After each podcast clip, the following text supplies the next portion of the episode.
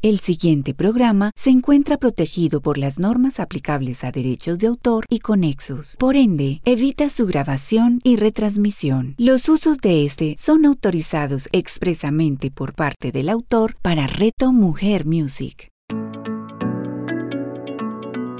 Revolution con Ana Pavas. A continuación, en Reto Mujer Music.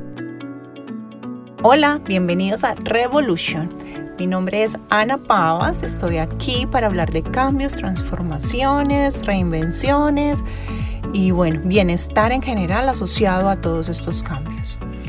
En el capítulo anterior hablamos un poco acerca de todo nuestro mundo emocional, acerca de cómo adquirimos ciertas enfermedades del pasado o del futuro asociadas a estas emociones, como una tristeza sostenida en el tiempo es un exceso de pasado y nos lleva, puede llevar a una profunda depresión y como una, un miedo sostenido en el tiempo es un exceso de futuro, es un exceso de pensamientos de algo que aún no ha pasado y nos puede llevar a estados de ansiedad.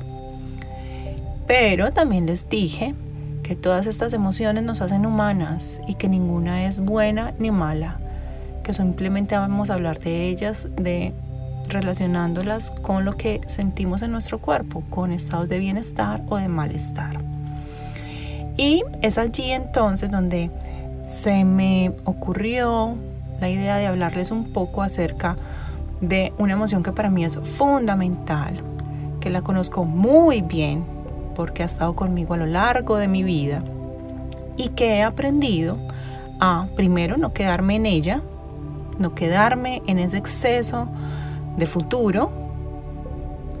Y eh, segundo, he aprendido a que seamos muy amigas, a llevarla a muchos lados conmigo. Dejé de, de rechazarla. Y creo que el resultado ha sido muy lindo. Esta emoción es el miedo. Y este capítulo lo llamé un viaje de cambio con el miedo en mi morral. Ya hemos escuchado muchas veces que el miedo es un asesino de sueños, de la creatividad e incluso de la posibilidad de cambiar. Eso no es nuevo para nadie. El problema y lo que oímos muy poco es que podemos hacer algo al respecto. Y para eso primero quiero contarles algunas formas en las que el miedo puede paralizarnos la vida y eliminar cualquier posibilidad de aprovechar los cambios como las mejores oportunidades. Voy a listarles solo algunos miedos que encontré que he tenido en mí. Tienes miedo a no ser lo bastante bueno. Tienes miedo al abandono o al rechazo o a la agresión. Estos son los miedos básicos de todo ser humano. Tienes miedo a que el dinero no llegue, a que no sea suficiente o a que se vaya. Tienes miedo a que lo que quieres hacer alguien ya lo haya hecho o que lo haga mejor que tú o peor aún, que no se haya hecho nunca por nadie.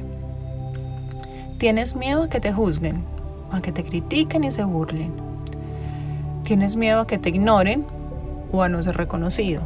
Tienes miedo a que te equivoques, miedo a quedarte solo, miedo a que tus planes cambien, sobre todo para esos que ya tienen sus próximos 20 años planeados. Miedo a sentir que perdiste tu tiempo, esfuerzo, dinero, energía, dedicación en alguien o en algo que puede no estar después, en algún momento de la vida. Miedo al compromiso. Compromiso con algo o con alguien. Miedo a tener que esforzarte más de lo que lo has hecho hasta ahora. ¿Tienes miedo a despertarte un día sin una de esas personas que amas o cosas que crees necesitar a tu lado? ¿Tienes miedo de depender o por el contrario, a ser demasiado independiente? Miedo a que te falte formación, conocimientos, autoridad, títulos, reconocimientos. Miedo a estar enfermo. Miedo a estar muy delgado. O miedo a estar muy gordo, muy alto, muy bajo. Miedo a ir en contra de alguien importante para ti, de algún familiar o figura de autoridad. Miedo a ti mismo, a dejar salir una parte de ti que pocos conocen, Tienes miedo a dar más de ti porque crees que ya lo has dado todo y hasta más. Tienes miedo a que te defrauden o a defraudar a alguien. Cosa que por cierto no pasaría si solo damos sin esperar. Tienes miedo a ser demasiado viejo o demasiado joven para empezar algo, para estudiar algo, para cambiar algo. Miedo a ser la única mujer haciendo eso, o el único hombre, o la única mamá, o la única familia, o lo que sea. Miedo a perder algo que te ha costado tanto conseguir. Tienes miedo a que de nuevo esto no te salga bien, a intentar una y mil veces y que de nuevo no salga bien. En fin, Podría quedarme aquí todo el día enumerando miedos. Además, como te confesé, es una lista de mis propios miedos, algunos del pasado, algunos que aún permanecen. Pero más allá de eso, al mirar esta lista creo que me da más miedo ver la cantidad de miedos que podrían paralizarme. Y no sé tú, pero yo creo que tengo más miedo a permanecer así paralizada, estática, hacer la misma de siempre, a no encontrarme nuevas versiones de mí que todos estos miedos juntos. Y créeme, hablo de todos estos miedos porque sé muy bien de ellos. Y hoy estoy cómoda con eso, no me avergüenza decir que tengo muchos miedos y que los he sentido toda mi vida. Que ese sentimiento me acompaña en cada rincón de mi cuerpo muchas veces. Creo que hasta para nacer tuve miedo sin exagerar. Si le preguntas a mi mamá, te dirá que fui especialmente miedosa y llorona cuando era niña. Por ejemplo, de niña recuerdo que durante muchos años mi mamá me llevaba a la piscina para aprender a nadar. Viajábamos más de una hora de ida y otra hora de regreso cada domingo durante varios años para que yo permaneciera literalmente sentada en la orilla de la piscina una hora en total que duraba la clase, en pánico, paralizada, solo con los pies dentro del agua. Jamás aprendí a nadar de niña. Tan solo lo hice a mis 18 años cuando decidí por mí misma mirar de frente ese miedo para decirle que podía quedarse en la orilla él si así lo quería, porque yo había decidido aprender algo nuevo para mi vida y además había decidido ser muy buena en eso. Y fue con ese tipo de experiencias que me fui dando cuenta de que algo ha sido realmente transformador en mi vida y es ese miedo. Pero ese miedo es poco novedoso, es tan aburridor. También me encontré con eso, me encontré con que el miedo llegaba, yo me paralizaba y en mi vida entonces no pasaba nada, todo se quedaba ahí, plano, inmóvil, estático, casi que sin placeres, sin giros ni finales inesperados. Y creo que por muchos años entonces me acostumbré a tomar decisiones predecibles. Y viví muy cómoda haciendo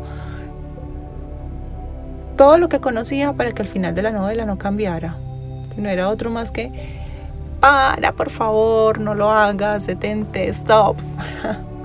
Sin embargo, no quiero con eso decir que el miedo no sirva para nada y que haya que salir de él ya. No, por favor. Es bien sabido que el miedo es fundamental y necesario por razones de supervivencia. Y no en vano está presente tanto en animales como en seres humanos. Y además está presente desde épocas prehistóricas. No es algo nuevo ni no lo acabamos de inventar. Así que si hay algo que está en tantos puntos en común y dura a través de tantos años, quiere decir que es importante.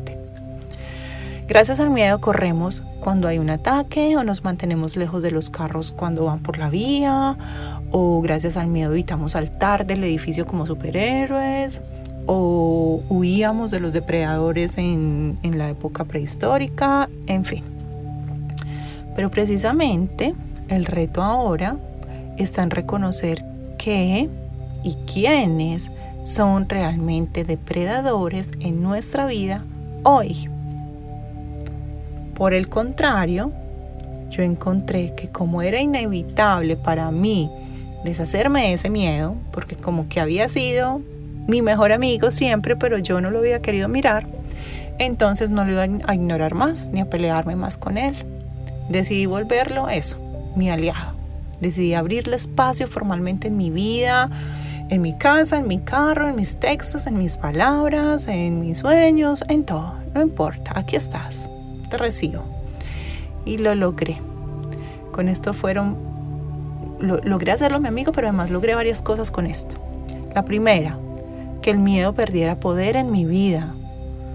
Me atreví a verlo, a escucharlo, incluso algunas veces puedo anticipar su llegada.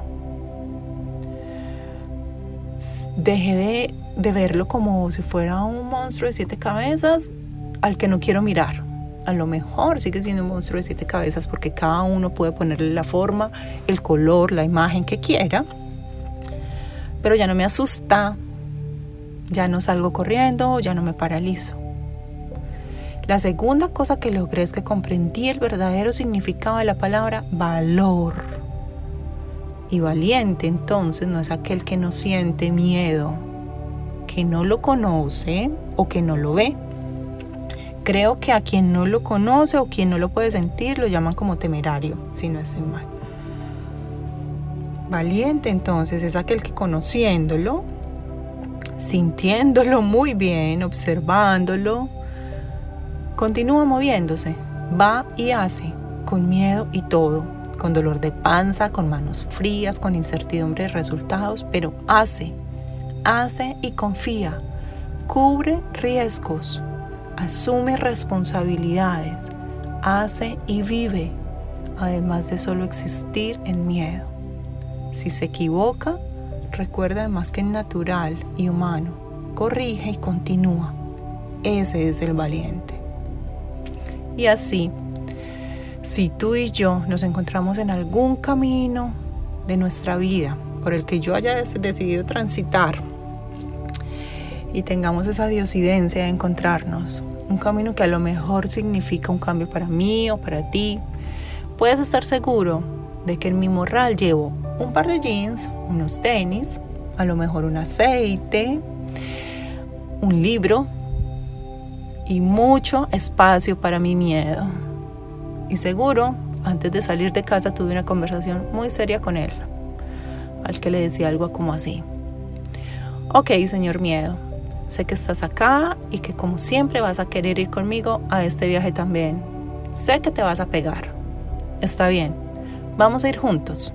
Sin embargo, déjame decirte que como esto ya se convirtió en un gran paseo, entonces también va nuestro amigo el Señor Amor. Y también invité a confianza. Como tú y amor hacen parte de la misma moneda, entonces tendrás que quedarte a la espera si amor está adelante. Quiero además que viajes al lado de confianza, que no te separes de ella y que sepas que puedes bajar la guardia disfrutar el viaje, porque esta vez amor y yo estaremos a cargo. Puedes estar seguro de que si mi vida está en riesgo real, no dudaré en darte el mando. Tendrás tu oportunidad, aprovechala. Y entonces a continuación nos pondremos en marcha. Eso es lo que va a pasar y lo que va y lo que pasa hace algún tiempo ya. Te aseguro que detrás de cada temor hay una infinidad de otras cosas que puedes rescatar. Que detrás de cada cambio existe al menos, al menos una nueva oportunidad para ti. Y llámale cambio a muchas cosas. Incluso la muerte. Vale la pena darse el chance de ver ese miedo de frente, de llevarlo en tu morral, si usas maletas, si quieres llevarlo en tu camión, depende de lo que tú quieras, de qué, qué tan grande sea el miedo, de cómo seas tú. Pero vale la pena darse el chance de ser su amigo y evitar que te paralice. Y aquí van mis tips de este episodio. Mis tips para abrirle espacio a tus miedos, para llevarlo contigo a todos lados. El primero, toma nota. El primero, Lo más importante para mí es, sé humilde contigo mismo y reconoce que tienes miedo ante una situación. Lo pongo como sea humilde, pero también entiendo que a veces no solo es un tema de humildad, a veces también es un tema de falsas creencias, a veces es un tema de incluso de religiones y bueno, miles de cosas, cultural, que nos enseñaron a veces que mm, debemos mostrarnos muy fuertes, muy valientes erróneamente, como, como si esa valentía no viniera de haber primero sentido miedo, sino de aquel que ignora y no conoce el miedo.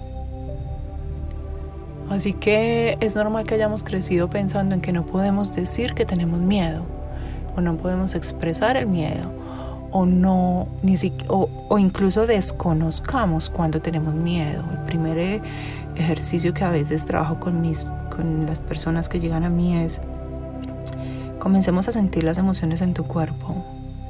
Y es increíble cómo a veces camuflamos unas con otras, eh, escondemos unas con otras no sabemos, por ejemplo, en este caso, ni siquiera cómo se siente el miedo. Entonces, el primer, el primer punto, mi tip es eso.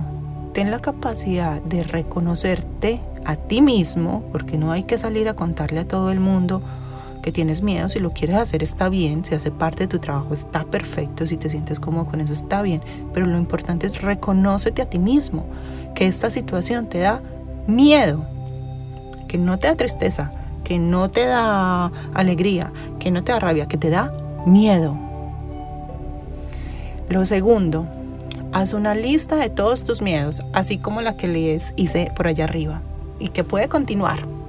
Y hazla así, sin límites. Por eso no te digo, escribe tus cinco principales miedos o escribe los diez miedos. No, escribe todos tus miedos los miedos que recuerdes que tenías cuando eras niña y que aún continúan, los que tengas hoy nuevos, los que has descubierto en esta pandemia, por ejemplo. Escríbelos, ponlos allí. Cuando tú los sacas de tu mente, evitas que tu pensamiento se quede rumiando alrededor de ese miedo y que genere esas emociones.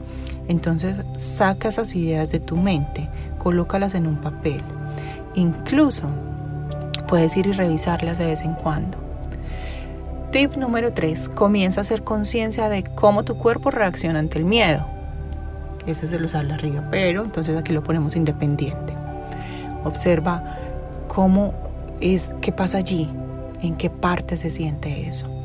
Tip número 4. Después de tener esa lista, coloca al frente de cada miedo, o por lo menos de los más principales o los más grandes para ti, cuáles de esos miedos están bajo tu control y cuáles están fuera de tu control.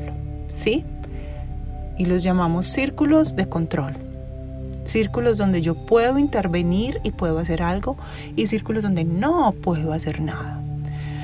¿Podemos hacer algo para acelerar el descubrimiento de una vacuna? Mm, no, eso está fuera de mi control. Ok. ¿Puedo hacer algo para evitar, em, no sé, ser despedido. Sí, a lo mejor hacer muy bien mi trabajo, eh, dar más de lo que se me pide. Ok, hay miedos que están bajo mi control y hay miedos que no están bajo mi control. Hay miedos que son reales y hay miedos que no son reales. Entonces, repasemos los tips. Número uno, reconoce que tienes miedo en esta situación. Número 2, haz una lista de tus miedos. Número 3, comienza a hacer conciencia de cómo tu cuerpo reacciona ante el miedo.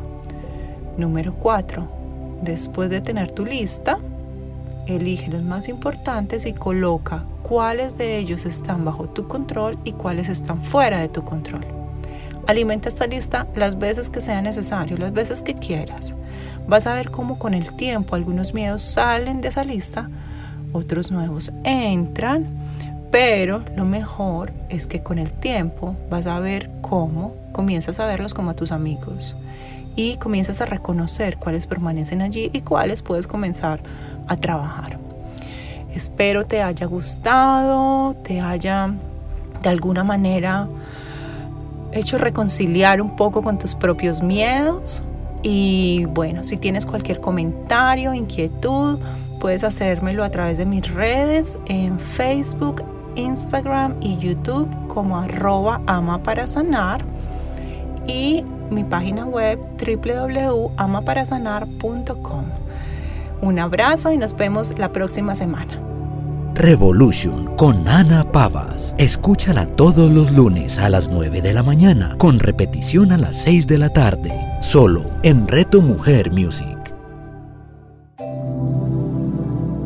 Nuestra realidad cambia a medida que descubrimos nuevas facetas e ideas. Lo que hoy es magia, mañana será corriente. Soy Carlos Arturo Hidalgo Martínez, presidente de la Asociación Colombiana de Reiki. Hablaremos de Reiki, de la sanación, del bienestar en Reto Mujer. Hablemos de Reiki con Carlos Arturo Hidalgo. Escúchalo todos los martes a las 9 de la mañana, con repetición a las 6 de la tarde, solo en Reto Mujer Music.